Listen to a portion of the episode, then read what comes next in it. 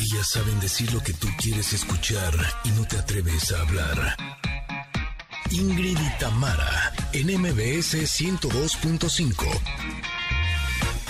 Familia Connectors, ¿cómo están? Muy buenos días. Oigan, de una vez les voy adelantando que arrancamos la semana con un programón, ¿eh?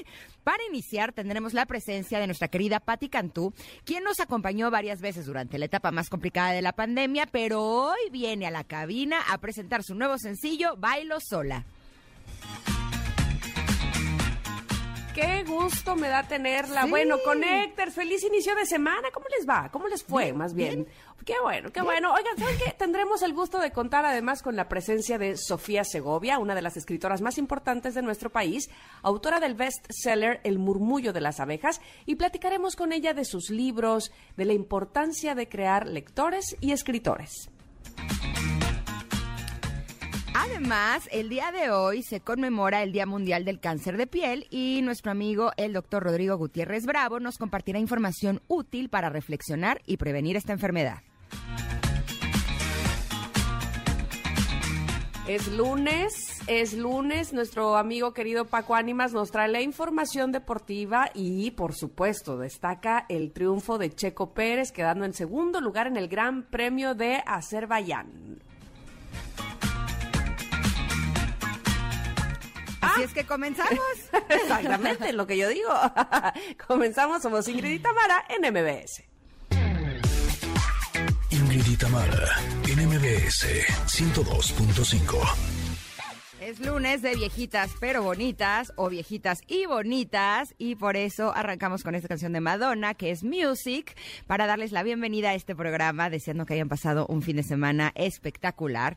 Y si no están amaneciendo muy muy bien este día como siempre se los decimos aquí los apapacharemos los les vamos a dar mucho contenido. Tenemos un programón ya les adelantamos hace unos minutos. Tendremos a Patti Cantú tendremos una de las escritoras más importantes que es Sofía Segovia. Hablaremos de cómo prevenir el cáncer de piel. En los deportes estamos muy, muy festejosos, aunque la prensa no estaba tan contenta. Yo sí me siento muy orgullosa de Checo Pérez, que eh, llegó a este segundo lugar y que su compañero de escudería estuvo en el primero. Así es que este será un gran programa sin lugar a dudas. Así es que gracias por acompañarnos. A todos ustedes que están en este momento en el 102.5 aquí en la Ciudad de México, gracias por estar aquí. Pero también nos encanta saludar con mucho gusto a Córdoba, que nos sintonizan en FM Globo 102.1. También a Comitán, que están en este momento en EXA 95.7. Un abrazo a Mazatlán, que están en EXA 89.7 y por supuesto que también Tapachula, que nos acompañan en EXA 91.5. Y a quienes en este momento estén en casa, en el home office, en la oficina, si están en la calle, si están en sus automóviles, en el transporte público, pues bueno, lleguen bien a sus destinos y gracias por estar con nosotras. ¿Tú cómo estás, Mitam? ¿Qué tal tu fin? Bien, bien, muy bien, muy bien. Fui a la playa hace mucho, mucho tiempo que no iba a la playa, como les dije el otro día. ¿Vives en la playa y no vas a la playa? Ya sé, qué ¿Cómo locura, ¿verdad? eso? Qué locura, pero además, como les había platicado, pues no sé nadar y entonces este yo soy muy buena para cuidar la ropa y este y las cosas y sí, desde aquí los veo, ¿no? Sin embargo, ahora sí me metí, uh, estaba bastante rica la playa, este muy muy tranquila, Ah, bueno, había bonitas olas, por decirlo así, así es que lo disfruté mucho con mis hijas que morían de ganas de estar en la playa, así es que nos fuimos para allá. Oye, ¿cómo son Eh, las olas bonitas? ¿Ni muy grandes ni muy chiquitas? Sí, porque ves, no sé si te ha tocado que hay veces que las olas rompen muy fuerte Ajá. y, este, y viene una detrás de otra y es imposible estar en el mar. Bueno, al menos aquí sucede así, sobre todo cuando después de un norte. Este, queda muy revuelto el mar y demás.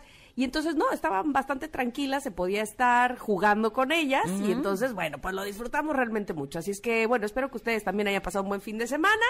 El día de hoy tenemos pregunta del día, como siempre, y que además nos da mucho gusto leer sus respuestas, saberlo cerca de nosotros a través de ellas, a través de las redes sociales.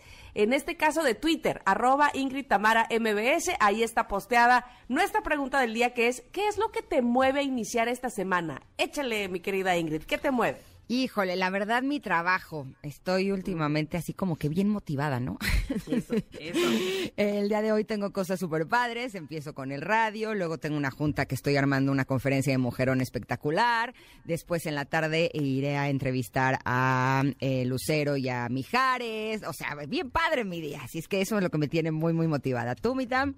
A mí también me gusta mucho lo que hago, pero además disfrutar en la etapa en la que están mis hijas, este, mi matrimonio. O sea, de verdad que me, me, siento contenta. Evidentemente hay sus altas y sus bajas y sus cosas que a lo mejor ah, este, cuestan más trabajo y demás.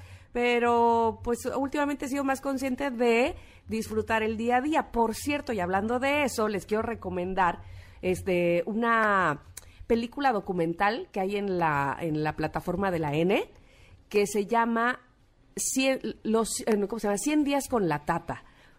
ah, la había anunciada. Véanla, véanla, porque eh, es maravilloso saber que hay gente que de verdad disfruta tanto de la vida eh, y, de repente uno dice, ay, qué grande estoy, ay, ya para lo que me queda. Ay, no, no, no, vean a la Tata y sus 95 años y todo lo que representa. Evidentemente, quien hace este eh, documental eh, también tiene todos mis respetos, que es el actor Miguel Ángel Muñoz, un actor español, que es precisamente el sobrino bisnieto de la Tata. Este es el que le hace esta, esta película y mis respetos para él para, para cuidar a una persona, eh, sí, de la tercera edad y todo lo que esto implica, pero, pero todo el amor, la pasión, lo que le mueve cada día a despertarse, es ella. Y de verdad que estoy segurísima que lo, les va a gustar. Son, son personas, porque no personajes, personas entrañables. Disfrútenla. Buenísimo, la vamos a ver. Sí, y el día de hoy también eh, les tenemos recomendaciones. Eh, ya está Patti Cantú aquí afuera de la cabina, está a punto de entrar. Y queremos recomendarles Bancaya, porque Bancaya ofrece más que una tarjeta de débito. Tus ahorros generan rendimientos y puedes hacer compras en miles de tiendas. Desde la app puedes pagar tus servicios como la luz y hacer recargas de tiempo aire sin comisiones. Además, ganas bonificaciones en tu monedero Michedragui al hacer el súper con tu tarjeta. Oye, todo esto y más es Bancaya, así es que les recuerdo, Bancaya es con B de banco, N de no comisiones, eh, K de kilo y griega, Bancaya. Descarguen la app ya y disfruten de todos sus beneficios. En lo que nosotros rápidamente vamos a ir al corte y regresamos con Patti Cantú precisamente para que nos muestre todo lo nuevo que trae. Somos Ingrid y Tamara nos escuchan en MBS 102.5. Es momento de una pausa. Ingrid y Tamara en MBS 102.5. Ingrid Itamara, en MBS 102.5. Continuamos. Qué bonito, qué bonito lo que estoy escuchando. A Pati Cantú no le puedo decir, pues, ¿dónde andabas? Porque cómo es trabajadora y siempre sabemos dónde andas, lo cual me encanta. Patti, bienvenida, ¿cómo estás? Hola, muy bien, gracias por, por, decirme cosas tan bonitas también. No, por favor, es un gusto tenerte aquí. Lo que sí es que ya te extrañábamos, qué bueno que ahora estás en cabina. Ay, sí, a mí también me da mucho gusto poder estar acá presencial con la, con, la mitad del elenco. de nosotras. con Ingrid. Pero al menos somos dos de tres en cabina. Eso, ya es muy bueno. estoy contentísima y con música nueva y todo. La verdad es que feliz. Oye, quiero decirte que eh, cuando yo escucho últimamente la... Eh, el juego de palabras de empoderamiento femenino, algo me hace como como que no me gusta, no me gusta. Y cuando veo la letra de esta canción de Baila Sola, en donde eh, dice la mujer no se empodera, sino que nace poderosa, estoy totalmente de acuerdo contigo. sí, creo que el poder tenemos que descubrirlo más que estar esperando a que alguien nos lo dé. Sí, totalmente. Yo creo que eh, genuinamente ese discurso lo, lo creo este que es un poquito el discurso de bailo sola, ¿no? Que no, es no no estoy sola, sino que estoy conmigo. Y cuando estoy conmigo, y cuando bailas así como bailas cuando nadie te ve libre de ser, ese es tu verdadero tú, un poquito como divertida, este, como sea que tú seas, ¿no? Y te sientas totalmente plena o pleno o plene, no me importa. Pero el punto es que yo eh, di este discurso, ¿no? De es que naces poderoso, naces poderosa y luego la sociedad viene y te dice, eh, no, no puedes porque eres mujer, no, no puedes porque eres muy joven, no, no puedes porque eres muy vieja, no, no puedes porque eres gay, no, no puedes porque... Y, desgraciadamente de repente empezamos a creerlo. Entonces, de pronto dije, hay que cambiar el discurso de me empodero y recuperar el discurso de siempre he sido poderosa y nadie me puede quitar ese poder si yo no lo otorgo. Entonces, eh, y ahora sí que usarlo responsablemente como los superhéroes, ¿no? De las películas también. Em, y sí, sí lo creo, si no, no estaríamos aquí, por ejemplo, nosotras tres, que seguramente las tres soñamos de alguna forma con, los trabajos que tenemos, algo así, de sencillo. Em, pero también el disfrutar la vida y disfrutar de ti mismo, porque es complicado, lo acepto, pero yo cuando hice esta canción me vi al espejo y dije, ah, me caigo bien, y fue como un, ah, no lo puedo creer, ya me caigo bien, por fin, ya puedo estar conmigo, si no hay alguien más no pasa nada, o sea, y fue como celebración, copa de vino, bailar sola por toda mi casa, y de ahí vino el quiero hacer una canción. me encanta, todo es un buen pretexto para hacer una canción, me encanta. Oye, Pati, pero eh, tú que le cantas a tantas generaciones, es decir, eh, nosotras que estamos arriba de ti, evidentemente somos generación X y luego tú que eres millennial y luego que vienen los Z, eh, la, generación Z y luego que viene la alfa y qué, qué sé yo. Este discurso, ¿tú crees que lo toman de la misma manera nosotras que hemos vivido ciertas cosas que ya estás mm. diciendo a las, a, los, a las chicas y chicos más pequeños? Yo creo que obviamente el contexto siempre es clave para cómo uno recibe los mensajes.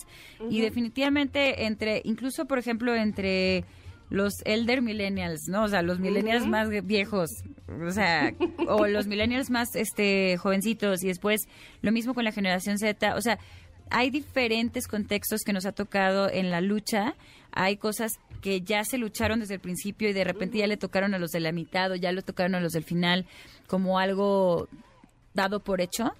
Este, como por ejemplo esta libertad de ser, que hoy es un discurso, pues creo que es, el discurso eh, con los que muchos de generación Z ya nacen, ¿no? Como tú puedes ser lo que tú quieras, tú puedes probar lo que tú quieras, eh, tú puedes expresarte como tú quieras, em, pero aún así sigue siendo verdad que la sociedad, en la sociedad convivimos todas las generaciones y en la sociedad sigue habiendo mucho odio todavía, desgraciadamente a la inclusión y a los derechos y a la, y a la igualdad en muchos sentidos. Y hablando desde a la comunidad LGBTT hasta pues nosotras, ¿no? Eh, la mujer con todo el discurso que ha pasado del hashtag MeToo a los feminicidios como una noticia todos los días.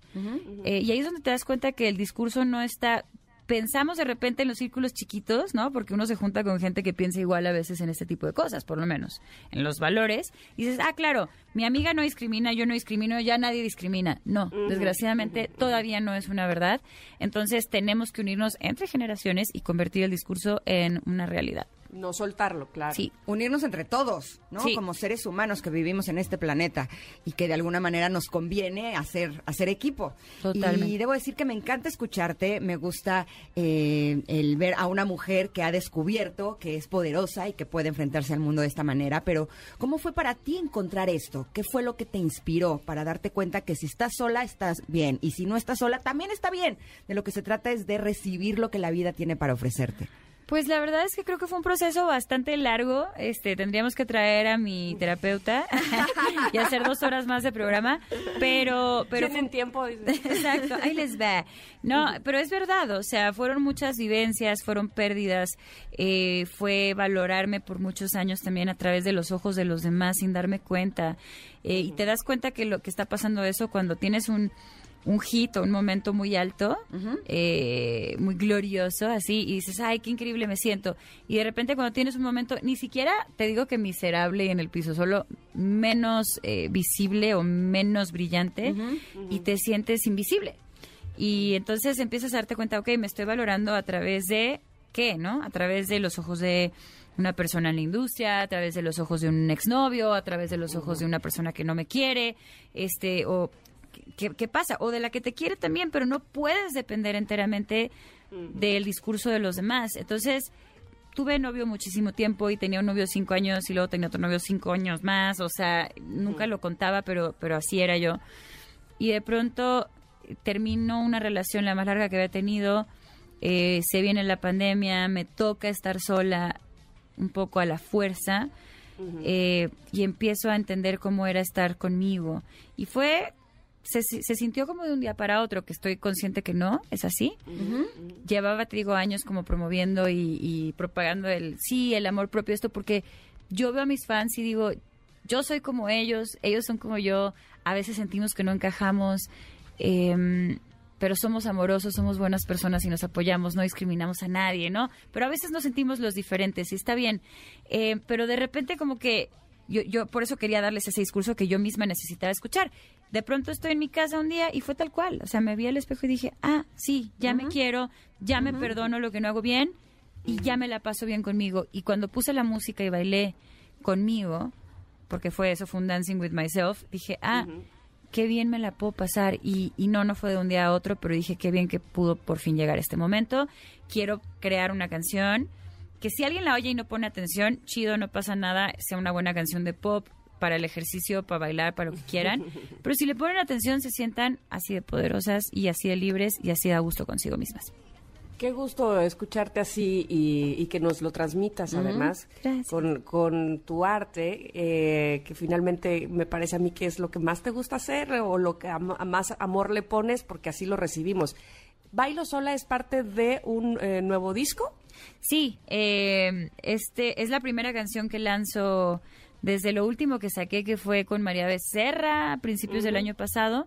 esto es lo primero que saco este año, pero ya tengo como seis canciones listas y producidas, dos videoclips más, el que sigue es con eh, artistas de Guadalajara igual que yo, con eh, Jeremy X y Neto mm. Peña, o sea, ya hay como un plan, una gira, muchas cosas em, y todo aterriza en un disco y, pues en vivo para la gente también. Oye, qué buena banda armaste para el videoclip.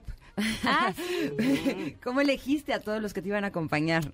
Yo por mí que saliera todavía más gente y hubiera salido ustedes también. Eh, sí, vamos. fans, sí. No, sí, pero la verdad es que fue chistoso. O sea, primero como que dije, bueno, eh, le mostré la canción a, directores y directoras y todos, todas las propuestas me llegaron así como tú caminando por la ciudad en donde antes ibas con tu novio, pero ahora sola. Tú en la heladería, pero ahora sola. Y yo así de, híjales, no, no, no entendieron para nada. O sea, la canción no se trata de un exnovio, la canción se trata de mí. Exacto. Este, entonces como que empecé a hablar con la gente y yo, no, no, no, no. Y, y conecté más con, con un director y ya le dije, ¿qué hacemos? O sea, me imagino este rollo como que los espejos, bailando conmigo, ta, ta, ta, sí, sí, sí. Y de repente fue un, bueno, pero también estaría bonito si le hablo a dos o tres amigas y ellas también bailan porque capaz que ellas tienen otras edades y le hablan a otras mujeres o a otras personas y también las inspira, ¿no? Ah, pues sí. Y dije, bueno, hice una lista de como 15, 15 mujeres que me parecía que eran influyentes en distintas formas, ¿no? En TikTok, en la música, en la actuación, tal, diferentes edades también. Y dije, bueno, pues vamos a ver qué pasa, porque pues, seguro me van a decir que sí, a lo mejor dos, ¿no? Eh, no van a poder, o a lo mejor... Es que te juro que sí lo pensé, dije, o a lo mejor me va a salir carísimo esto, yo no tengo idea.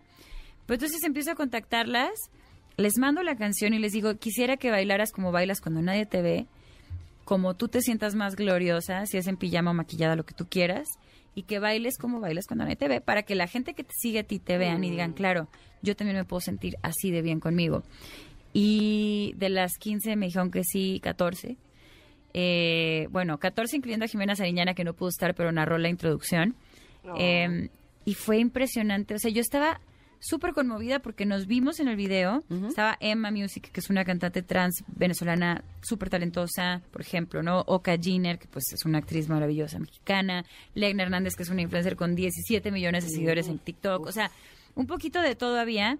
Eh, y todas interesadas en formar una comunidad en la que podamos darnos oportunidades entre nosotras y empezar a darles más oportunidades a más mujeres y cuidarnos entre nosotras también. Entonces se convirtió en una conversación más importante y me sentí como, ok, estamos conectadas, las mujeres queremos en este momento lo mismo, todas se ven diosísimas, todas mm. compartieron lo que hicieron y me fascinó, el director me quería, yo creo que colgar porque porque fue de me dijiste que iban a venir unas tres y pasó pasó dos tercios del video grabando invitadas así yo, dije voy a traer unas amigas. Tú no sabías que tengo muchas amigas. Exacto pero gracias qué padre tu, poder de convocatoria porque evidentemente sí tiene que ver contigo con lo que tú eres y, y por eso responden a ti pero también con este discurso del cual estás hablando del cual pues ellas y muchas nos queremos sentir parte así es que está increíble increíble lo que, lo que hiciste. Y dime otra cosa, por favor, Odinos. Estás en un reality, pero además vas a estar en concierto, o sea, vas a estar en todos lados. Sí, eso espero. Acabo de terminar el reality, de hecho, acabo de terminar eh, La Voz Kids y fue una experiencia muy bonita. Justo estaba hablando con Ingrid que eh, la verdad es que a mis 21 niños y niñas les dije así, en cualquier ciudad donde yo esté, en cualquier país donde yo esté, si tú estás o quieres estar en el escenario, mi escenario es tuyo, todo lo que resta del año, por lo menos porque me gusta prometer cosas siempre reales, ¿no? Este cumplir lo que prometen. Cumplirlo, exacto. Ya lo empecé a hacer, ¿no? En Chihuahua, en un show subí a cuatro de mis niñas eh, y a dos o tres de mis participantes, incluyendo a mi finalista que se llama José Antonio, que tiene una voz privilegiada. Mm. Este también mi compromiso es componerles y producirles algo para que ellos tengan algo con que trabajar e invitarlos a lo mejor a mi siguiente show grande, ¿no? Que puede ser o ya sea en la arena con los 2000 o en el auditorio como Pati Cantú, eh, cualquier, cualquiera de las... Eh, lo que se dé primero, ahí van a estar, creo yo, si ellos quieren, por supuesto. Em, ¿Y qué más? Pues sí, música, gira, más el Festival 2000 que también está muy divertido. Eh, y un par de, tres proyectos de, de plataformas también que, que hice. Host de Iron Chef para Netflix eh, invitada especial eh, de Brutas Nada para Amazon Prime y un protagónico de otra plataforma que todavía no puedo decir, pero es mm, un proyecto espectacular. Y luego unas vacaciones. Así. Qué bonito. andas del tingo al tango. La verdad es que para nosotras es un gusto enorme tenerte aquí. Eres de nuestras consentidas, te lo confieso. Yo siempre me siento ah, muy así. querida aquí. Gracias. Sí, eres de nuestras consentidas, así es que nos da muchísimo gusto que te esté yendo súper bien. Esta canción de Bailo Sola me parece maravillosa y estamos convencidas que te va a ir súper, súper bien. Ay, muchas gracias. A las dos y a la gente que está escuchando. Eh, esta canción es para ustedes, se la regalo. Úsenla para levantarse buena, de buenas, úsenla para sentirse libres. Yo la verdad es que en el video estoy bailando en calzones, lo siento, pero es que es la recreación de, cómo fueron los hechos reales cuando hay quienes, hay muchos quienes no lo sienten, ¿eh? bueno, pero como niña chiquita, estoy así como, estoy, estoy muy, muy contenta ahí en el video. a mí también me gusta bailar sola así en calzones. ¿Verdad que sí? es que sí. Mejor, qué libertad. Y te ves en el espejo y dices, claro, esta soy yo, qué delicia. Ah, sí, es como quiero que se sientan con la rola y neta, ahora quiero que tanto tú, Ingrid, como Tamara también se, se suban bailando solas. No tienen que estar en calzones como ustedes quieran, pero también sí pueden estar en calzones si quieren. Está bien, eso haremos. Pati, un abrazo y te esperamos pronto para que nos anuncies todo lo demás. Ahí les voy contando, por ahora vayan pidiendo bailo sola. Eso. A ver, conforme vayas estrenando, aquí te esperamos. Así será. Gracias, Pati. Los quiero. Nosotros nos vamos a ir a un corte, pero regresamos con los deportes que estamos de festejo por nuestro querido Checo Pérez. Somos Ingrid y Tamara y estamos aquí en el 102.5. Regresamos. Es momento de una pausa. Ingrid y en MBS 102.5. Ingrid en MBS 102.5. Continuamos. Adrenalina y emoción deportiva con Paco Ánimas. Con nosotras en cabina nuestro querido Paco Ánimas. Bueno, yo estoy así de También voy a cantar yo aquí. Ah, también tú. Ah. Estoy súper preguntona, ¿eh? Así, así, Paco, pero a ver, dime, pero a ver, Paco, dime. Tamara, no, no, Tamara, no, no soy tan gacho con el público, ¿eh? ¿Eh? Ah, y dije, Pati cantó en calzones, dijo en su video, y dije, tú también. Ya se apuntó. Ah, sí. Oigan, pues un, gusto estar con ustedes. Buen lunes a toda la gente que escucha eh, el 102.5. Vámonos con, con, la información deportiva porque hay bastante de qué platicar. Yo sé que Ingrid está ansiosa porque ya quiere saber eh, todos los detalles de la Fórmula 1, porque ayer Checo Pérez nos regala otra alegría a final de cuentas. Tercer podio consecutivo. Oye. Eh, logra el señor, después de salir una semana polemiquísima de, haber eh, ganado el premio y después, pues, las fotos y demás. en lo suyo, en lo que es la piloteada, pues logra estar nuevamente en el podio, pero hubo muchas críticas a pesar del triunfo. Sí, justo viendo las noticias, decía algo así como prensa de Europa Europa castiga a Checo Pérez a pesar de su segundo sitio en Azerbaiyán. ¿Por qué la prensa lo castiga si ese segundo es buenísimo? según la prensa internacional marca que Checo quizá perdió en el radio su chance pero Max Verstappen fue mucha pieza en Bakú.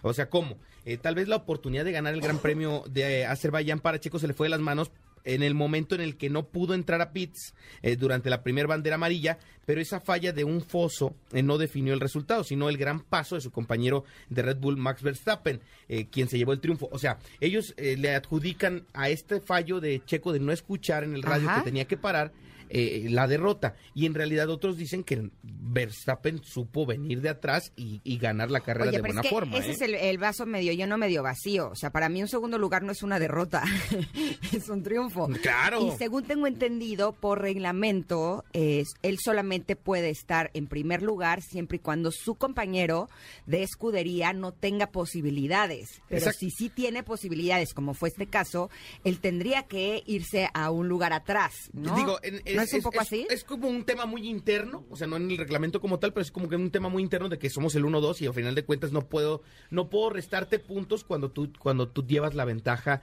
dentro de esto es obviamente muy muy interno Solo que tú no tengas la posibilidad de ganar. Que no tengas la posibilidad como fue en el de Mónaco, que ahí estaba muy lejana la posibilidad, ahí Checo tuvo todo para para sacar el triunfo. Ahora, a pesar de esto que se dice tras bambalinas o que se dice extra cancha, dijeran en términos futbolísticos, eh, el, el tema de, de este en el radio de Checo sí le termina afectando. Y eh, pues es por esto que Verstappen toma la ventaja y gana el Gran Premio de Azerbaiyán. Lo que sí es que qué bueno qué bueno que estas sean las críticas a Checo Pérez hoy por hoy, ¿no? El no pudiste llegar al primero, pero eres segundo. No, no, no estemos hablando de que es un coequipero que anda en los lugares 13, 14, 10, 11, ¿no? Está peleando por ser eh, eh, con el mejor del mundo en el momento, está por encima de Hamilton en el momento, está peleando con Leclerc, o sea, está de verdad en una posición privilegiada. Muchos coinciden que es el mejor el mejor, la mejor etapa de Checo Pérez en su carrera actualmente. ¿eh? También arriba de Russell. Sí, claro, no, no, no es cualquier cosa. O sea, de verdad es que eh, normalmente eh, se minimizan este tipo de temas, pero de verdad que la carrera del mexicano al momento es la mejor de la historia. Está a, muy pocos puntos de, conectar lo que hizo la temporada pasada, que fue su mejor participación en la historia, y todavía quedan más de medio circuito, más de medio tiempo de competencia. Quedan todavía muchos grandes premios que, jugarse y, pues, por supuesto, eh, que, que Checo tiene grandes posibilidades de seguir sumando podios y qué mejor que los haga de manera consecutiva, ¿no? Oye, yo le voy a decir a la prensa de Europa que ni me anden castigando a mi checo, fíjense.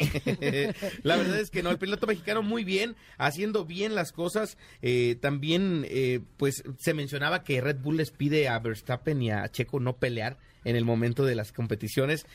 Yo creo que también entra el, alma competitiva de, los pilotos y pues claro que van a pelear por el primer lugar, ¿no? Pero, vamos a ver qué pasa. todo esto que están platicando me está recordando que hay una serie de en, la plataforma de la N que está viendo mi esposo justo ahora, que se llama eh, Fórmula 1 este, ¿cómo se llama? Eh, eh, bueno, ah, justo se llama así, tiene un subtítulo, pero se llama Fórmula 1 y habla precisamente de este, cómo se llevan a cabo todas estas eh, carreras y de lo que hablaba Ingrid de si está eh, pues por contrato o no el hecho de que el, digamos el protagonista tiene siempre que tener la prioridad de ir a, primera y su compañero quedarse atrás. Eh, en la parte en la que está ahora justamente hay una capítulo donde hablan de Hamilton y su compañero Valtteri Bottas y dice justamente eso, este Valtteri Bottas ¡ah! se queda con las ganas de ganar, pero sabe que tiene que dejar pasar a Hamilton y cómo se crea Exactamente, porque él es el 2 y, Hamilton es el 1, y se crea ahí una medio rispidez, no siempre se hace equipo, eh, digamos que la marca, o sí, la, marca para la que están compitiendo, este, pues tiene sus propias reglas y tú lo aceptas así. De verdad está bastante interesante como para entender justamente lo que está pasando ahora con Checo Pérez, ¿no? Exacto, y, mira, la verdad es que se le agradece a Checo sus participaciones porque nunca se había tenido tanto interés en la Fórmula 1, no, llámese, fuera de los aficionados eh, tradicionales, ahora el que Checo esté compitiendo y que esté luciendo semana tras semana, cada vez arrastra más público a la Fórmula 1, al menos en nuestro país. Drive to Survive se llama esta, esta serie. Eh, Fórmula 1 Drive to Survive. Eh, ya está en la temporada 4, si no me equivoco, y la verdad es que es buenísima la forma en la que te explican eh, semana con semana, o bueno, más bien, día con día tú puedes ver capítulos y ves, ves el interior de lo que pasa, porque no es más que un documental, o sea, en realidad no hay ficción, es, es completamente real todo lo que pasa, y sí, sí es una gran forma de poderte acercar también a la Fórmula 1. Pero bueno, bueno, regresando al tema, Checo Pérez muy bien para mí y creo para que sigue haciendo bien las cosas. Eso. Y estoy seguro que la siguiente semana va a repetir podio y va, va a empezar a hacer esta su campaña histórica. Y acuérdense de mí, en el Gran Premio de México, ahí las cosas son donde pueden. Imagínate, donde pueden, dicen, eh, nada más para lo que terminar. Sí los que no compraron boletos en la reventa, cada que gana Checo, sube más y sube más. Sí, ¿eh? pero justo lo que iba a decir, que incluso los eh, pilotos dicen que el eh, correr aquí en México es algo muy especial porque es de los lugares en donde cuando llegan... Tienen más cercanía con el público. Esa, eso, eso, eso. Imagínate que nuestro checo ah, ganara no. Ni lo digas porque no se, lo queremos la piel chinita. Yo no compré boletos. Uy, no. La reventa arriba de los 30 mil pesos. Pero bueno, eh, eh, para, los gallola, tres, así. para los tres días y en la, en la naranja. Pero bueno, eh, eh también eh, hubo, además de esta gran participación del Checo Pérez, hubo más deportes este fin de semana. Jugó Ajá. la selección mexicana el inicio de la CONCACAF Nations League, este nuevo torneo, eh, pues que ya tiene una edición, la ganó Estados Unidos el, año pasado y ahora este año eh, pues ya arrancaron con los partidos. Eh, México gana 3 por 0, no, no espectacular, termina por ser un partido redondo para México. Juega Marcelo Flores, este joven promesa que está en el Arsenal de Inglaterra, falla un penal, sale entre lágrimas, el Tata explicaba que es un hombre muy comprometido y que pues el grupo lo respaldó ante el fallo que representa no, no poder anotar, pero pues que tiene un futuro eh, excelente. Incluso en las redes sociales él hizo saber eh, pues su descontento con él mismo por fallar el penal, pero pues agradeció el apoyo de todos. Viene un partido más en esta Nations League, después vendrán los Juegos Amistosos y en Atlanta, Georgia, atención a esta fecha, en septiembre en, At en Atlanta, Georgia, se va a dar un partido que podría ser quizá el regreso de Javier Hernández a la selección mexicana. ¿eh? Se viene ya la plática, la plática del Tata en estos días van a hablar ya uh -huh. de frente por todas estas diferencias que existen y ante la falta de gol de la selección mexicana, el Chicharo, de, según fuentes muy cercanas a Federación Mexicana de Fútbol, nos dicen está muy cerca de regresar a la misma. ¿Y el Chicharo anda enamorado también? No, pues sí, te digo que en ese tema... Y a se lo mejor refleja viene en la alza. cancha, ¿eh? ¿eh? Se refleja en la cancha, Pues, pues, obvio. sigue jugando muy bien. Cuando uno está enamorado se refleja en todos lados. bueno, no, ahí, ahí sí no les sabría decir yo nada de eso. ah, sí. Ay, Actualmente. calma. Ni te hagas. Chicas, pues eh, eh, fue lo más destacado del Muy fin de bien. semana en materia deportiva. Recordarles eh, que pues va- vamos a estar platicando el próximo lunes de todo lo que suceda. Ojalá y traigamos otro podio de Checo. Ojalá hice un, un primer lugar. Y si no, con que esté dentro de los primeros tres, siempre será un gran triunfo para el mexicano. ¿no? Estoy de acuerdo contigo. Muchísimas gracias, Paco Ánimas. Te encontramos en arroba Paco Ánimas, ¿cierto? Es correcto, en todas las redes sociales, arroba Paco Ánimas, y ahí vamos platicando de lo que surge en el mundo deportivo para el próximo lunes, venir preparaditos aquí con Ingrid y Eso. Tamara. Venga. Muchas gracias. Nosotros vamos a ir a un corte. Regresamos rápidamente. Tenemos comentarot, claro que sí. Así es que volvemos. Somos Ingrid y Tamara en MBS 102.5. Momento de una pausa. Ingrid y Tamara, en MBS 102.5. Ingrid y Tamara, en MBS 102.5. Continuamos. Sí, llegó el comentarot porque pues, tenía que llegar, ni modo que no. Y entonces tenemos este día del libro de Juan Domínguez, Seré breve, refranes, frases y adallos, este que dice así, del árbol caído todos hacen leña. Ay, yo me lo sabía al revés, todos hacen leña del árbol caído, pero mira que queda perfectamente bien de las dos maneras. ¿Qué quiere decir este refrán? Ay, pues que dice Juan Domínguez, a diario se cometen errores, algunos de ellos atribuibles a la gestión de nuestros semejantes, bien sea por acción, bien sea por omisión. La tendencia, sin embargo, es sacarle provecho a la desgracia ajena. Ausencia de compasión. No debemos olvidar que cualquier día seremos nosotros los que nos caigamos. Uf, uf hacer mofa o, o aprovecharse de la desgracia ajena y entonces hablar y decir y despotricar y jiji, jojo. Ay, ¿cómo, con qué facilidad podemos caer en eso si no tenemos bien plantados nuestros valores, ¿no? Este, y lo vemos mucho, yo creo, actualmente, y seguramente hemos caído y hemos estado ahí. Y una vez que nos sucede a nosotros, mm, podemos ver que evidentemente no estamos haciendo lo correcto cuando hacemos leña del árbol caído. ¿Te has cachado alguna vez ahí? ¿Te has cachado siendo el que recrimina, el que enjuicia, el que pone el dedo, el que señala a aquel que probablemente sí la regó o no la regó, o finalmente si la regó o no, no te incumbe, porque la gente la riega, porque la gente se equivoca, porque la gente eh, puede ir bien a veces en su vida y a veces otras no. Sin embargo, estamos tan ahora, tan expuestos, sí, con redes sociales y eh, que queremos eh, decir o, mostrarnos hacia afuera y aguas, porque muchas veces esa, esa misma exposición que tenemos puede venir eh, en nuestra contra, siempre, eh, vamos, siempre que haya personas que están enjuiciando o señalando todo el tiempo. A mí me parece que habla muchísimo más eh, de quiénes somos aquellos que enjuiciamos y que hacemos leña del árbol caído que la propia persona que haya cometido, entre comillas, alguna equivocación o algún error. ¿Tú qué dices, Ingrid? Pues justo de ahí me detengo, así. Porque a mí hace unos años la vida me dio eh, pues grandes lecciones, ¿no? Porque si de alguna manera eh, intentaron hacer leña del árbol caído, o sea, yo. Y ahí me quedó claro que muchas veces no sabemos lo que realmente está sucediendo porque la gente no sabía cuál era la, realidad, ¿no? Y estaban eh, de alguna manera en esta conciencia colectiva, ¿no? Así de todos contra ella. Y yo decía, es que realmente no saben cuál es la realidad, incluso cuáles son las razones por las cuales eh, yo, que soy el árbol caído, no, no estoy mostrando esa realidad, ¿no? Que era principalmente el amor a mis hijos. Y, esa, es, esa, es, la verdad. Pero justo eh, a partir de ese momento he estado como más atenta justo de no hacer eso, justo de no, eh, no, no juzgar correctamente, porque a veces creemos que no atacar ya es suficiente. Y no, a veces estamos emitiendo emitiendo juicios sobre lo que sucede con las personas y realmente no sabemos. Y yo creo que muchas veces eh, los, los podemos catalogar en, dos categorías, ¿no? Eh, creemos que si le va mal a alguien que se lo merece, por el juicio que nosotros estamos dando con respecto a lo que hemos visto de esa persona, entonces ahí sí, ahí sí que le vaya mal y ahí sí podríamos incluso hasta alegrarnos.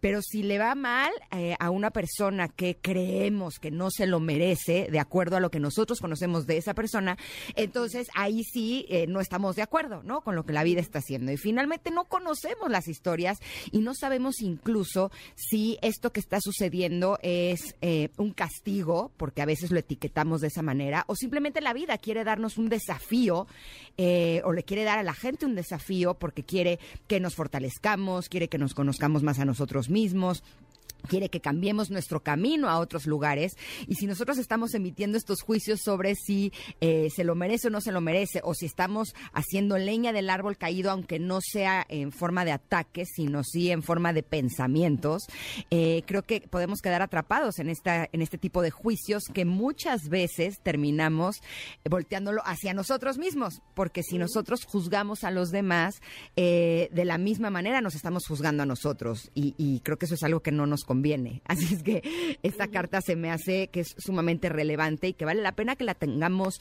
como muy presente porque es algo que hacemos inconscientemente. Y yo empecé a hacer hace un tiempo un ejercicio que me ha servido mucho, se los comparto por si ustedes lo quieren hacer también, que cuando me cacho que estoy emitiendo un juicio sobre una persona, digo, ah, sí, pues ahora le mandas luz.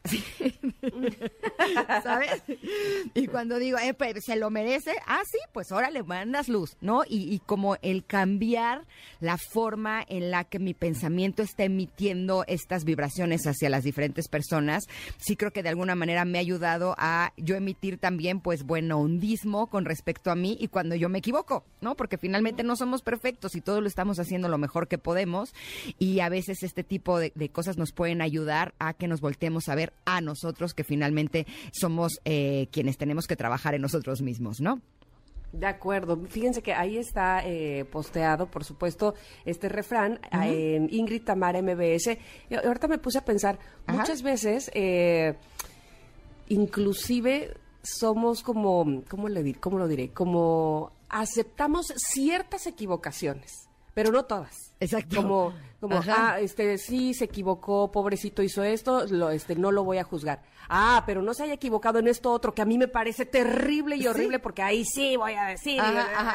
Entonces, híjole, este, sí habría que profundizar un poco más en este tema y pensar realmente de entrada quiénes somos para juzgar y, si, y, qué tan cerca estamos de poder estar en la situación de esa otra persona. Así es que, bueno, pues ahí está el refrán de Seré Breve de Juan Domínguez eh, en esta sección que se llama Comentarot y que yo sé que a muchos de ustedes les gusta mucho y que además comparten la imagen que, como les decía, está en arroba Ingrid MBS. Vamos a ir un corte. Regresamos, por supuesto, con la segunda hora de este programa aquí en el 102.5. Volvemos. Es momento de una pausa. Ingrid en MBS 102.5. Ingrid y Tamara, en MBS 102.5. Continuamos. Connectors, en la primera hora de este programa de Ingrid y Tamara, nos acompañó Patti Cantú y nos presentó su nuevo sencillo Yo Bailo Sola. Sin duda, una linda plática. Genuinamente ese discurso lo creo, que es un poquito el discurso de bailo sola, ¿no? Que no, es no, no estoy sola, sino que estoy conmigo. Y cuando estoy conmigo y cuando bailas así como bailas cuando nadie te ve libre de ser, ese es tu verdadero tú, un poquito como divertida, como sea que tú seas, ¿no? Y te sientas totalmente plena.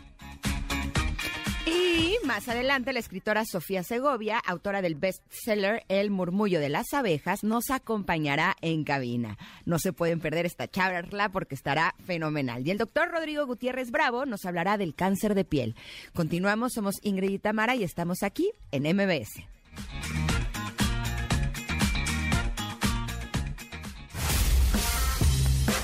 La efeméride del día.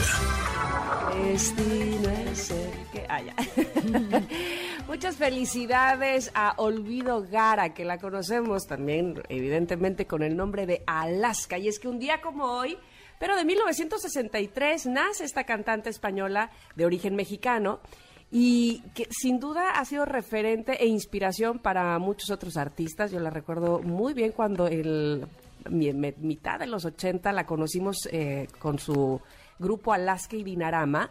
Y era como, wow, ¿de dónde viene esta mujer tan atrevida y tan eh, irreverente? Puede ser la palabra, no sé, pero, pero sí que, que marcaba mucha diferencia, ¿no? Y me encanta. Ella fundó, sí, ese, ese grupo llamado Alaska y Dinarama, también el Caca Deluxe, Alaska y los Pegamoides y Fangoria, con el cual ya tiene editado 11 álbumes. Muchas felicidades. Eh, oye, yo no sabía que era de origen mexicano.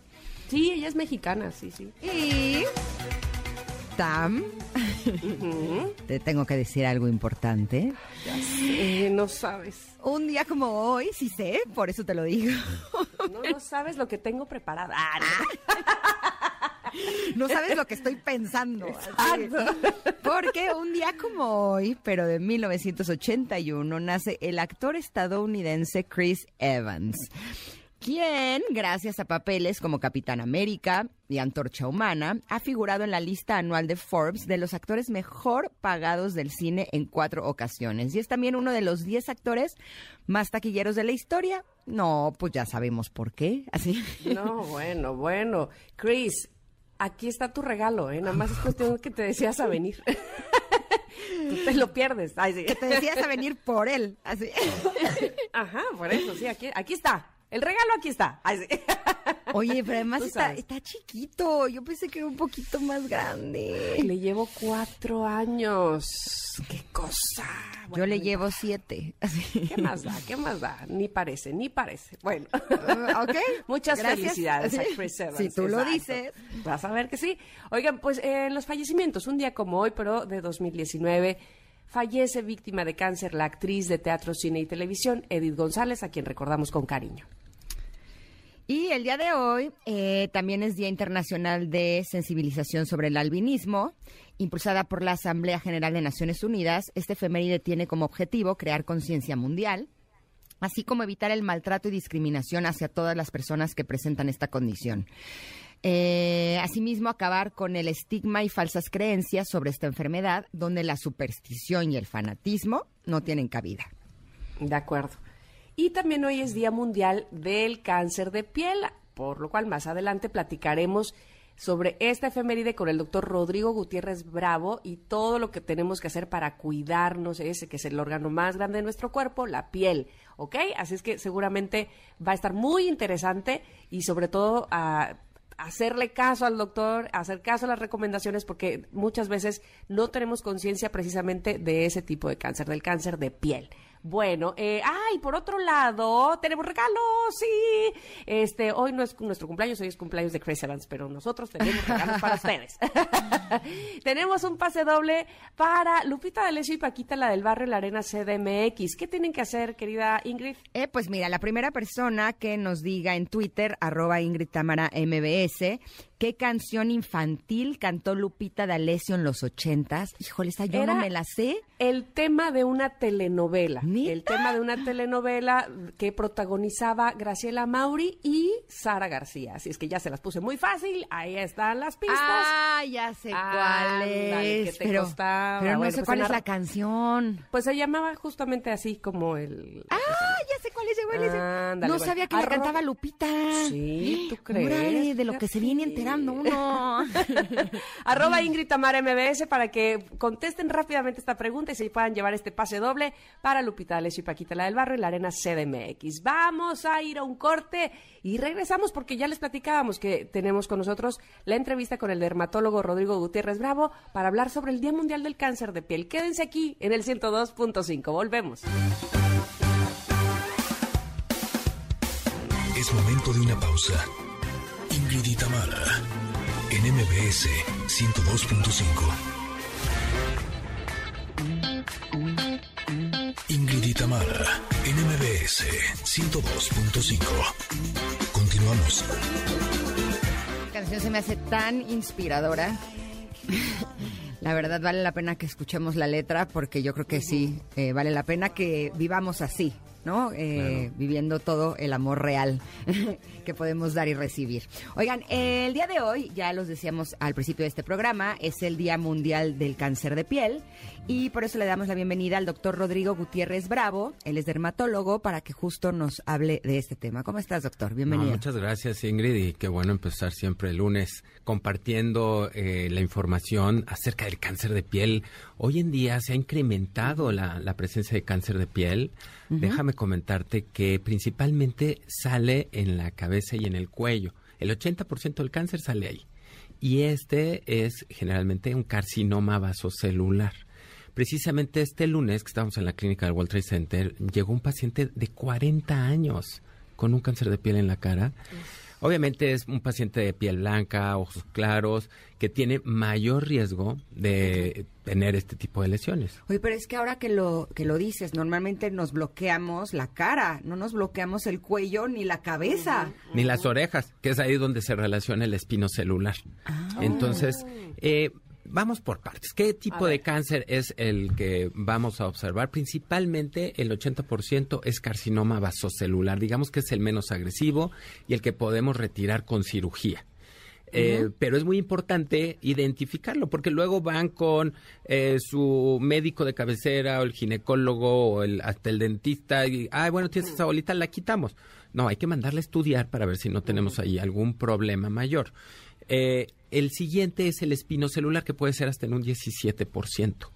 Y el que, el más temido y obviamente el que queremos evitar es el melanoma maligno. El melanoma maligno es un cáncer que, bueno, pues tiene una esperanza de vida hasta de cuatro años aquí en México y es una, eh, es una lesión cancerígena que sí tiene cierto componente hereditario. Entonces, este se puede mm, presentar en áreas donde no nos expusimos al sol. Entonces, por eso es de que se divide el cáncer de piel en melanoma y no, y no melanoma. Doctor, eh, había escuchado, bueno, lo saludo, ¿cómo le va? Hola, este, ¿cómo? Había escuchado recientemente que digamos que hay como cierta edad donde te donde que te salgan lunares es lo más común, pero que ya a partir de la adultez que te salgan lunares tienes que estar pendientes de esos lunares porque probablemente tenga algo que ver con, no sé, algún melanoma. ¿Estoy lo correcto? Claro, y no nada más melanoma, puede ser los otros cánceres que comentamos. Eh, y esto después de los 40 años, pues sí, nada de que, ay, ya me salió un lunar y es normal. No, hay que acudir con el dermatólogo a revisarlo. Si hablamos de lesiones pigmentadas, eh, a las que más hay que temerles son a las de las plantas de los pies, porque es en México el lugar donde más se presenta el melanoma maligno. Eh, y en las mujeres puede ser también en la, en la digamos que en las extremidades, ¿no? No tanto en los pies, sino en las pantorrillas. Y en los hombres en la espalda, ¿no? En el tronco. Pero lunar nuevo es mejor eh, revisarlo. Y nosotros tenemos el ABCD para identificar este tipo de lesiones. La A es de asimetría. Cuando no podemos dividir por la mitad a un lunar, eh, pues es como que una o sea, que es irregular. Sí, que, que, que se está yendo para un lado eh, es necesario eh, tomar una biopsia. La B es de bordes, que se está saliendo del perímetro original. La C es de cambios de coloración. Ya no es un lunar café claro, café oscuro, sino tiene áreas más rojas o áreas más pigmentadas. Eh, la D es de dimensión, que mida más de 6 milímetros en, el, en la planta de los pies. La E es de evolución, que tenga poco tiempo. Hace la semana pasada vino una, una paciente para quitarse el tatuaje de, de la ceja y le veo en la mano pues una lesión pigmentada pues sugestiva a melanoma maligno. Pues, le insistimos en que su problema no era el, tatuaje, sino que tenía ahí un cáncer de piel y a veces es difícil porque el paciente, a ver, yo no vine a eso. Exacto. Eh, usted me quiere vender un procedimiento y digo, no, no, o sea, lo que, lo que somos nosotros son dermatólogos integrales. A ver, si vienes por A, pero necesitamos revisarte de manera completa e identificar pues áreas de oportunidad y así como áreas necesarias de, de tratamiento. Y la F es de factores familiares. Es decir, si mi papá, mi mamá, mi hermano tuvo melanoma, pues ojo, claro que tengo más riesgo de adquirir este, este, esta enfermedad. Pero para fines prácticos, ¿cómo podemos ayudar a todos los que nos están escuchando? Insistirles en protegerse del sol. ¿Cómo? La mejor protección es la física. Esa era mi pregunta porque eh, a mi edad... ¿En tu juventud? Eh, a mi edad, si eh, yo me expongo al sol sin bloqueador, al instante me salen manchas. Ya puedo notar el daño y cómo es, es, es rápido pero evidentemente con los niños no sucede lo mismo. El cáncer de piel se va cocinando de alguna manera desde que somos niños y por eso es importante que aunque nuestros niños no se les note que se están que se está lastimando su piel, sí eh, usemos protector solar todos los días. Mira, me, me parece un excelente comentario, Ingrid. Tiene mucho de verdad. El 80% del daño solar se recibe en los primeros 17 años de vida. Sin embargo, no se va a facturar hasta después de los 40. Mm. Cuando ya dices, ay no, ya me voy a cuidar, ay no, ya me están saliendo manchitas, no, te están saliendo esas manchitas de los, a los 10 años no te salías de la alberca o regresaste a la secundaria todo quemado de la espalda. Entonces todo eso pues se va sumando eh, que le llaman eh, memoria, fotomemoria, y entonces sí se traduce en lesiones precancerígenas o fotoenvejecimiento, bueno, o ya en su caso, en cáncer de piel. Porque no es de que, ay, me asoleo y ya me sale el cáncer. No, se necesitan varias asoleadas. ¿Y sabes cuáles son las que más afectan? Cuando vamos todos así con un verde de oficina en la piel o totalmente blancos y nos exponemos al sol. ¿Por qué? Porque nos protegemos con la melanina, con nuestro bronceado. Y si nosotros no le damos chance a la piel de generar ese bronceado, pues inmediatamente la exponemos a altas eh, concentraciones de luz ultravioleta, pues es ahí donde, se, daña más. A ver, con respecto a eso, por ejemplo, nosotros justamente ayer fuimos a la playa y entonces ahí pone que te pone, que te pone arriba, abajo y en todos lados el protector, el solar. y aún después del protector solar, este, y que esperen a que, por favor, que se, que se absorba y que qué sé yo, aún después de eso podemos notar eh, cierto bronceado que, no sé si es natural o necesitamos más pantalla, a pesar de que tuvimos pues el 50% decía ahí, no sé si hay además. ¿Qué tenemos que hacer este para, para o, es normal que tengamos ese cambio de color? Bueno, mira, Tamara, aquí hay varias, varias cuestiones. Eh, factor mayor de 50 no lo hay, con que sea mayor de 30 es excelente. Y el otro comentario es eh, completamente real, es decir, tú te vas a la playa y así te pongas todo el protector que compraste, sí vas a adquirir cierta coloración. ¿Por qué? Pues porque la piel no puede, es un filtro, no es propiamente algo que va a evitar que entre la luz ultravioleta, va a hacer que pase menos. Eh, entonces, lo que más se recomienda es la protección física. Eh, un ejemplo de esto es cuando te, quitas el traje de baño, pues ves perfectamente qué zonas, qué zonas no se expusieron al sol y dónde no va a salir cáncer. Eh, a menos que vayas a cámaras de bronceado, que me ha tocado dos pacientes con una lesión maligna en los glúteos. Y dije, es que, oye, te asoleas, bueno, no, es que tengo años yendo a cámaras de bronceado. Bueno, pues entonces ahí tenemos otros factores que se relacionan, ¿no? Porque es más dañina la, cámara de, bronceado que ir a la, a la playa. Entonces, la reaplicación sí es necesaria con un protector a prueba de agua si vamos a estar nadando o resistente al agua si vamos a estar con la brisa, pero hay que estarlo reaplicando cada dos horas. Entonces, no se vale de que, ay, me lo puse en la mañana y vea cómo llegué con manchas. No o sea, hay que reaplicarlo. Y otro, pues evitar entre las 11 y las 3 de la tarde, que es cuando más pega el sol. Entonces, sí, yo soy amante de la playa, me encanta hacer el snorkel. Voy cada vez que puedo a Acapulco, que eh, pero bueno, pues ando súper protegido. Que no, no, no eh, le voy a enseñar ahorita una foto para que vea sombrero, manga larga, doble, doble guantes y aún así regreso con manchas. O sea, ya, ya no me puedo proteger más. Doctor, cuando, cuando mis niños estaban más chiquitos, me acuerdo que íbamos a la playa y entonces los bañaba en bloqueador, ¿no? Y les decía, pero quédense unos minutitos así como para que se les absorba antes de echarse al alberco, de meterse al mar, porque sentía que si no se les iba a caer. ¿E, ¿Estoy en lo correcto o nada más los estaba haciendo que se, que se quedaran afuera un poco más? No, no, no. ya, ma, ¿será que ya se me absorbió? Eh, ya. Y en la reaplicación también, porque evidentemente cada cuánto hay que, que estarlo reaplicando. Lo ideal si vamos a estar en la alberca cada dos horas. Y cada dos horas implica que saques al chamaco de la alberca y que se, lo saques y que se espere ahí un rato, porque son 20 minutos antes de la exposición que debes de aplicar el protector solar. O sea, como para que se absorba y realmente tenga la función que nosotros esperamos, porque te lo aplicas y te echas un clavado, pues ahí se quedó en el agua el protector solar. Entonces, sí es necesario la reaplicación y sí es necesario que te esperes antes. Okay. Ahora, eh, hablando de la localización principal del cáncer de piel, la primera es la nariz. Entonces, ojo, me salió una lesión en la nariz nueva, hay que revisarla. El número dos son las mejillas y la tercera son los párpados. Entonces, es ahí donde nos preocupa porque tenemos pocos eh, protectores solares específicos para los párpados. Entonces, sí hay que identificarlos y aplicarlos en, eh, en el área cerca de los ojos, porque como les irrita... la parte de abajo, no la de arriba. Sí, la de abajo, que, es donde llega eh, más directa la luz ultravioleta. Es que la mayoría de los protectores pueden irritar los ojos, por eso hay que identificar cuáles, cuáles marcas tienen esas opciones y antes de, irnos, porque ya que tenemos que despedir desgraciadamente la sección, pero los lentes de sol son buenos, evidentemente, también traerlos para esa zona. Exacto, por eso es también que recomendamos eh, lentes con protección UV. Ah, ajá, ok. Oiga, doctor, de verdad que le agradecemos muchísimo siempre que viene porque nos explica muy puntualmente y nos da información valiosísima. Gracias al doctor Rodrigo Gutiérrez Bravo, dermatólogo, y bueno, pues ¿dónde lo podemos localizar? No, bueno, tenemos nuestras redes sociales de Rodrigo Derma o Piel Clinic y estamos aquí en Polanco y en el World Trade Center. Eh, la verdad es de que todo lo que necesiten pueden eh, buscarnos en www.pielclinic.com o mandarnos todas sus dudas y ahí les mandamos las fotos de todos los protectores que tenemos. Venga, va, muchas gracias, doctor. No, al contrario, gracias a ustedes. Vamos un corte, pero regresamos con Sofía Segovia, autora de El murmullo de las abejas, un bestseller que está espectacular. Somos Ingrid y Tamara y volvemos en unos minutos aquí al 102.5. Regresamos.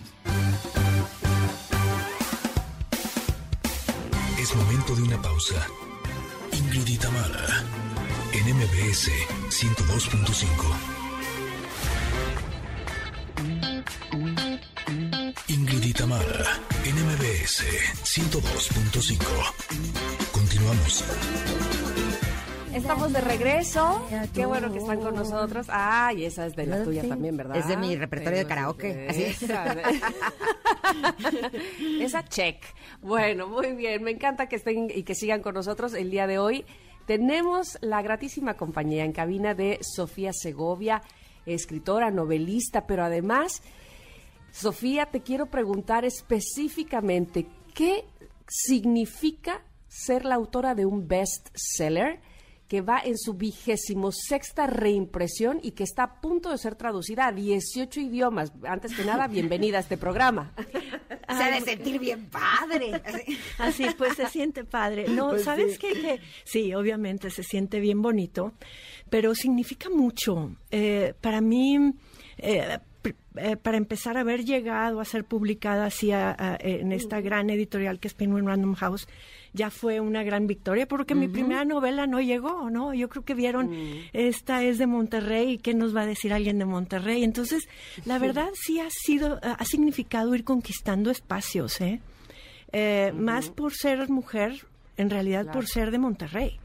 Eh, en este México que ahora ah, se ha ido abriendo a, a escuchar más historias y, y- y más tratar de irse completando y este es mi gran interés cuando cuento y entonces cuando llegué aquella primera vez aquí a, a, a- a presentar mi novela y que les había gustado. Y yo, ¿y cuándo nos vamos a ir a las traducciones? ¿Y cuándo nos vamos a ir a, manda, a exportar la novela a otros países de habla hispana? Me dijeron, no, no, no, tu novela es muy regional. Y entonces eh, ni, ni sueñes tanto y, y la verdad es que si vas a hacer esto, sueña en grande, ¿no? Eso es lo que yo pienso. Y eso es lo que ha sucedido porque ahí mismo les dije, yo veo mi novela en todos lados. Y es lo que ha sucedido. eh, se, una puerta te abre otra, te abre otra. Y, y- y yo creo que los mexicanos debemos aspirar a contar nuestras historias al mundo. Y en, eh, precisamente en esta diversidad. Entonces, ha sido como una eh, recontraconquista, si quieres, este, y, y contar un México eh, fuera del estereotipo, porque México es un país muy contado en el mundo en realidad, pero, pero a nivel estereotipo, ¿no? Y, y más cuando recientemente también Trump dijo lo que dijo, esos tres, cuatro adje- adjetivos que no vale la pena repetir y que te convierten en eso, ¿no? Y este y resulta que, que no, que ahí está el murmullo de las abejas en, en eh, ya todos estos idiomas, aspiro a más, pero lo que me encanta a mí en realidad es todas las coincidencias que tenemos en el mundo, que es finalmente el murmullo es una novela eh, que explora todos los sentimientos, ¿no? Eh, sí, este, odio, amor, pero también explora sí la tristeza, pero también el sentido del humor. Y bien traducido, podemos hablar en ruso o en coreano o en árabe, ¿no? Este, y eso es lo que está pasando con el murmullo, es eh, México se está contando y se traduce también el sentido del humor como, como lo que duele, porque es humano. Eh, contigo, eh, la frase de el orden de los factores no altera el producto aplica a la perfección, porque justo antes de entrar al aire le pregunté que si El murmullo de las abejas es su primera obra y me encantó la respuesta. Me gustaría que la compartieras. No, el, este, mi primera novela la empecé a escribir en el 2000, soñando mucho, pero bueno, pues seguí soñando hasta el 2015 que se publica El Murmullo y El Murmullo le abre la puerta a Huracán eh, para ser publicada también a este, eh, en, en este escenario nacional e internacional. Es mi única obra que no está traducida, pero sigo soñando, ya, ya estoy en eso, o sea, de verdad insistiendo mucho. Este, pero luego viene Peregrinos y ya una vez que te abren la puerta, deja bien plantado el pie para que nunca se te vuelva a cerrar, ¿no? Y en eso estoy. Eso me gusta. Ajá, es como que te abren la puerta y metes el piecito para que no se te cierre. Me Sí, encantó sí, esa, sí. esa imagen. Exacto. Oye, Sofía, Sí. siempre eh, relacionamos o hablamos mucho de que eh, no hay tantos lectores en este país como, como quisiéramos o como sería la utopía, ¿verdad? Pero ¿qué tantos escritores o autores hay eh, y qué tanta facilidad tenemos como para eh, publicar un libro aquí en, en México?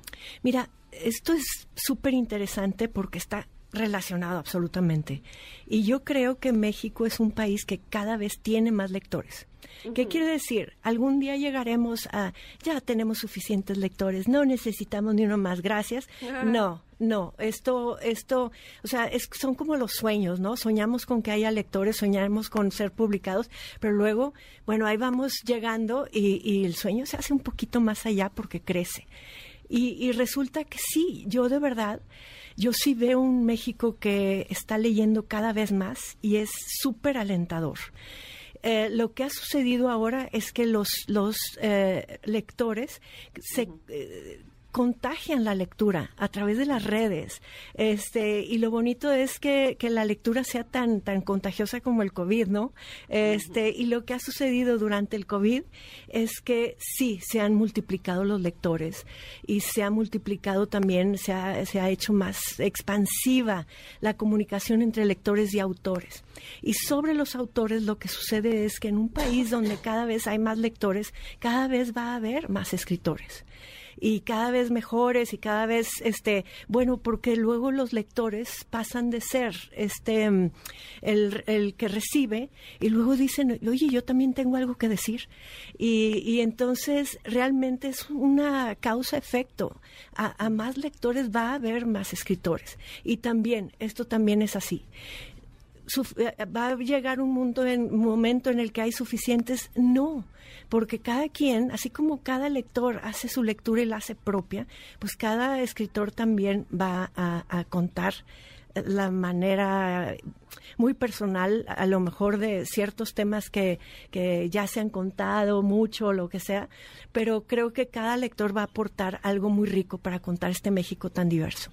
Sobre todo porque, por ejemplo, a mí cuando me llega un libro de un nuevo escritor, literal se me hace agua la boca, porque digo, voy a escuchar de alguien nuevo, algo, yo creo que todos de alguna manera tenemos algo que decir, algo que compartir.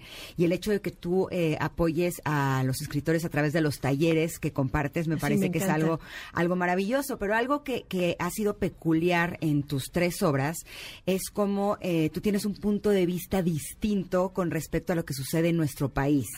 Y esa no es la excepción también con ese tercer libro, que es Peregrino, ¿cierto? Sí, fíjate que yo creo que es porque soy de Monterrey.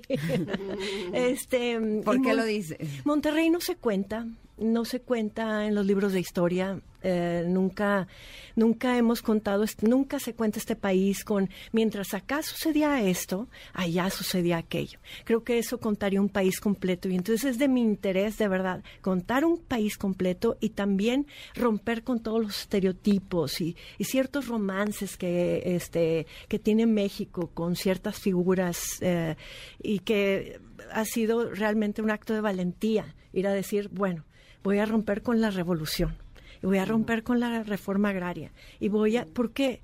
Porque hay puntos de vista diversos. Y, la riqueza está en la diversidad, realmente lo creo. Y entonces, eh, este México, por ejemplo, Peregrinos, Peregrinos sucede en Prusia Oriental, que es una tierra que ya no existe. Pero ¿cómo vas a escribir de una tierra que ya no existe? Bueno, es que tiene que ser recordada esta historia tan humana. ¿Y por qué? Ay, qué lejos, qué ajena es esa historia durante la Segunda Guerra Mundial que tiene que ver con nosotros. Pues es que resulta que, claro que es una historia mexicana, porque algunos de esos supervivientes vienen a, este, mm. viajan para acá, esos peregrinos viajan para acá buscando paz, buscando tierra donde echar raíz. Y llegan a Monterrey. Y esa es la historia que estoy contando yo, esta, oh. esta conexión que tenemos, sí, con historias que nos parecen lejanas, ajenas y que ya se acabaron. No, continúan vivas, continúan aquí en México, porque cuando llega alguien hacia México, eh, claro que se transforman ellos, pero también transforman su entorno. Y, y, y entonces yo estoy contando esta historia de un México que rompiendo con el estereotipo de ese país que expulsa gente, aquí yo estoy contando la historia de un México que abre sus puertas, recibe gente y, y, tiene eso que contar de sí, ¿no? Los hospitalarios que somos, ¿no? Pues la verdad que sí, y eso que lo estamos diciendo nosotros, pero, pero, es que hay ciertas cosas que vale la pena mm, decir aunque lo, lo digamos nosotros. A veces tenemos que contarnos estas cosas nosotros para, para ver otro aspecto del país. Sofía, vamos a ir a, un corte. Sí. Y regresando, me encantaría que nos platicaras qué, eh, tenemos el día de hoy a las 7 de la noche, a dónde te podemos ir a, ver y, además descubrir más de peregrinos. ¿Te parece bien? Vamos. Bueno, pues vamos. Después del corte tenemos más de Sofía Segovia. Eh, somos Ingrid y Tamara y nos escuchan en el 102.5 de MBS. Volvemos. Momento de una pausa. Ingrid y Tamara, en MBS 102.5. Ingrid y Tamara, en MBS 102.5. Continuamos.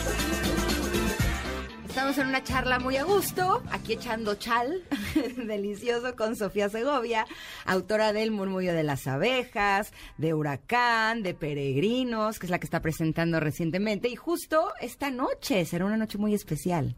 Cuéntanos. Sí, es eh, bueno salir del encierro y, y volver a ver gente. Eh, ya tengo dos o tres semanas en esta nueva vieja experiencia. Eh, se extrañaba mucho. Los Zooms han sido, la verdad, una este, oportunidad increíble de tener contacto con gente, pero el contacto en persona es increíble. Y hoy vamos a estar presentando peregrinos en el péndulo Roma. Así es que estoy muy emocionada porque también es una, una librería que, bueno, pues es muy emblemática y muy linda y, y ahí los espero. Ojalá que ¿A me qué puedan hora? acompañar a, ¿A las qué? 7.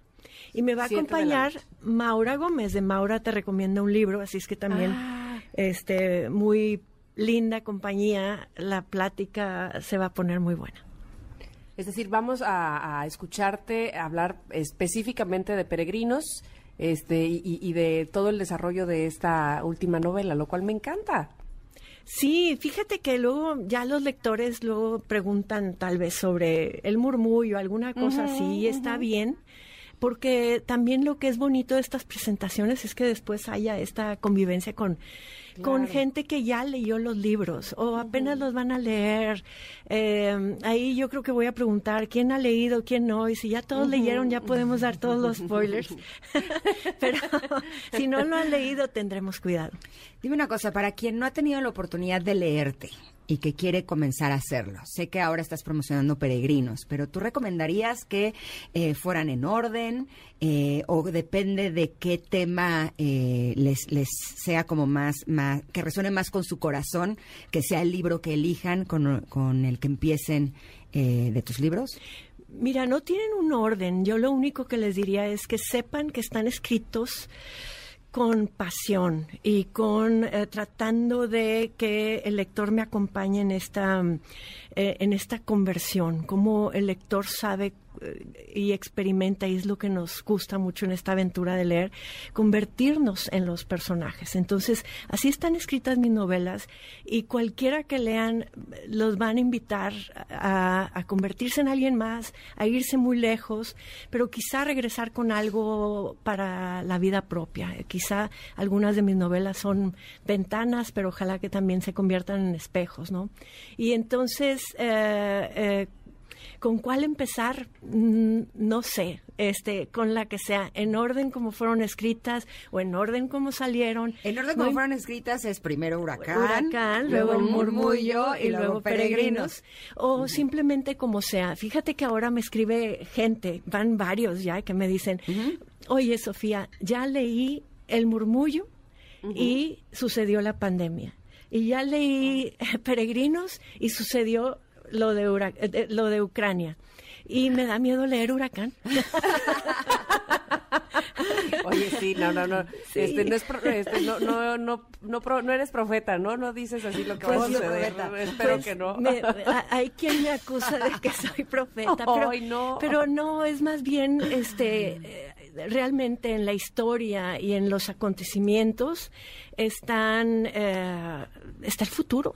Realmente no hay mejor eh, profeta del, del futuro que la historia, ¿no? El pasado. Claro.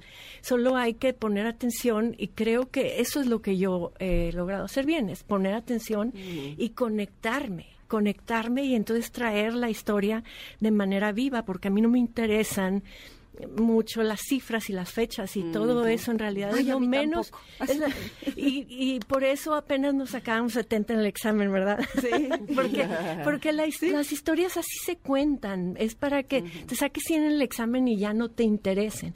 Pero cuando la, la historia te la cuentan de manera viva, eh, de- eh, no desde a ver qué sucedió y a qué porcentaje y qué estadística, sino qué se sintió. Eso es lo que yo aspiro, ¿no? A contar qué sus, qué, qué sucedió, sí, pero qué se sintió. Ah, y a gente que no eh, sale en los libros de historia. Y entonces la conexión ahí yo creo que ya es así un puente eh, inmediato, ¿no? Eh, con el lector. ¿Por qué? Porque mi, mi aspiro a que el lector realmente se lea en esas páginas, aunque sea una historia que sucede tan lejos, por ejemplo, como Peregrinos. Así será. Así es que las tres obras de Sofía Segovia son El murmullo de las abejas, Huracán y Peregrinos. Te agradecemos muchísimo que hayas estado con nosotros. Gracias a ustedes, Ingrid, Tamara, feliz de estar aquí. Gracias. Un gusto, este es tu programa y bueno, pues este recuerden que hoy a las 7 de la noche ahí Sofía Segovia estará presentando en el péndulo este libro llamado Peregrinos. Muchas gracias y nosotros nos escuchamos el día de mañana, Ingrid, en punto de las 10. Bueno, bye. Se quedan con pontón. Hermoso día. Bye. Gracias. Bye, bye. Ingrid y Tamara te esperan en la siguiente emisión, MBS 102.5.